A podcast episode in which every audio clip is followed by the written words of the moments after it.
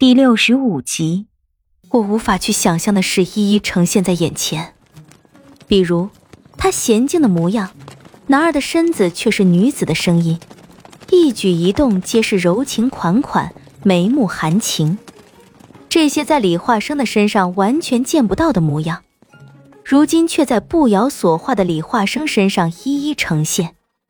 在我眼里，他倒是没把李化生毁了。反倒是让我感觉到了另一个李化生，这个李化生娴静淡雅、柔弱娇羞，在马车疾奔的时间里，我撑着脑袋胡思乱想：要是以后李化生能一直是这个模样，那将会是什么样的场景？想着想着就不免傻笑，感觉那一定是件非常有趣的事，以后的路上一定会增加很多很多乐趣。正午时分，太阳毒辣。热得人头昏脑胀，护卫管彤的车队行驶到悬崖路段，一边是万丈深渊，一边是陡峭的崖壁，山道弯弯曲曲，迂回盘旋。车队行到此处，不免放慢了速度。我撩开马车帘子，眼下是深不见底的鸿沟，车轮碾过山道，滚落下块块碎石，稍有不慎，马车便会滚落下深不见底的深渊。摔得粉身碎骨，不过赶车的马夫本事着实不错，马车车轮虽一直在压着悬崖边走，却也一直不偏不倚。康宁公主，这里是断魂道。我一惊，差点把他当成了李化生。这里山道极为凶险，一般的车夫是不敢走这条道的，稍有差错，就会掉落山谷。这条道虽然危险，却是从幽乐山谷到边境的最短路程。断魂道长达三十里，穿过断魂道，再往前行个三两日，就到了离国边境，也就快到齐国的边境了。哦，这条路不愧叫断魂道。山道极窄，甚至不能供一辆马车、一匹马比肩行驶。我们的车队里有两辆马车，一前一后跟着，一辆是管彤的马车，那马车上只有他一个人；一辆就是我和步摇的，两辆马车一模一样。这也是为了要让那些阻扰这场联姻的人分不清哪辆马车上坐的是公主。嗯，这样的安排的确是比较周到。不过，要是那些人认为我这辆马车里坐的是管彤呢？那该怎么办？想着，浑身都哆嗦了一下。因为山道极窄，李化生所画的那个步摇姑娘落在了管彤的后头，也就是在我们前头。白衣黑马，身材婀娜的白衣女子骑着大马缓缓行在前头，但是却怎么也没有那想象中的画面。我虽然只是看到了她的背影，但已是不敢再看下去了。我扶额叹息，啊。步摇，李化生可是把你毁的呀！啊，步摇也看不下去了，一脸的愤懑。三十里的断魂道，走了一个下午才走过不到十五里，可见赶车的马夫走得有多谨慎。而且这道上颠簸的不是一般的厉害，在马车里一坐就是一天，实在是受罪。夜色落下，闷热的天气这才稍稍有些凉快。护卫们点燃了火把，天色已经黑了下来。这样凶险的断魂道已经不再适合冒险前进，于是管彤下了命令，找个地方歇息一宿，天明再接着赶路。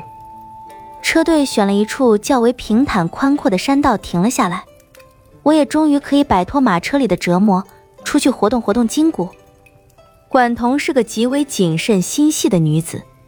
他拆了几个护卫占据了这条道上几处最高的悬崖，又拆了几个护卫前去四周看看是否有异样，余下的护卫在山道间来回巡逻，保护着管彤的安全。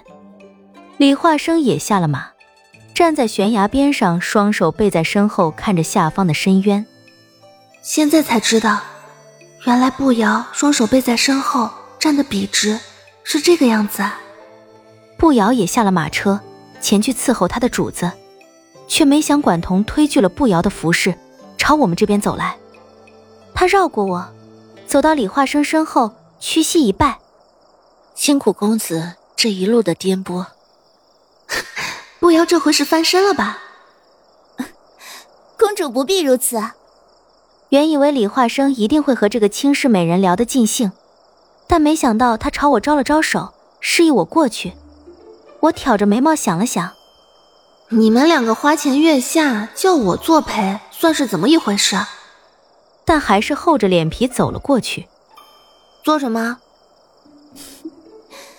别离我太远。他这话是是什么意思啊？怕你掉下去，我拉不住你。哼，我才没你那么笨呢。你呀，他这是关心你，你还看不出来？这山道颠簸，你不出来舒展舒展怎么行啊？我这不是出来了吗？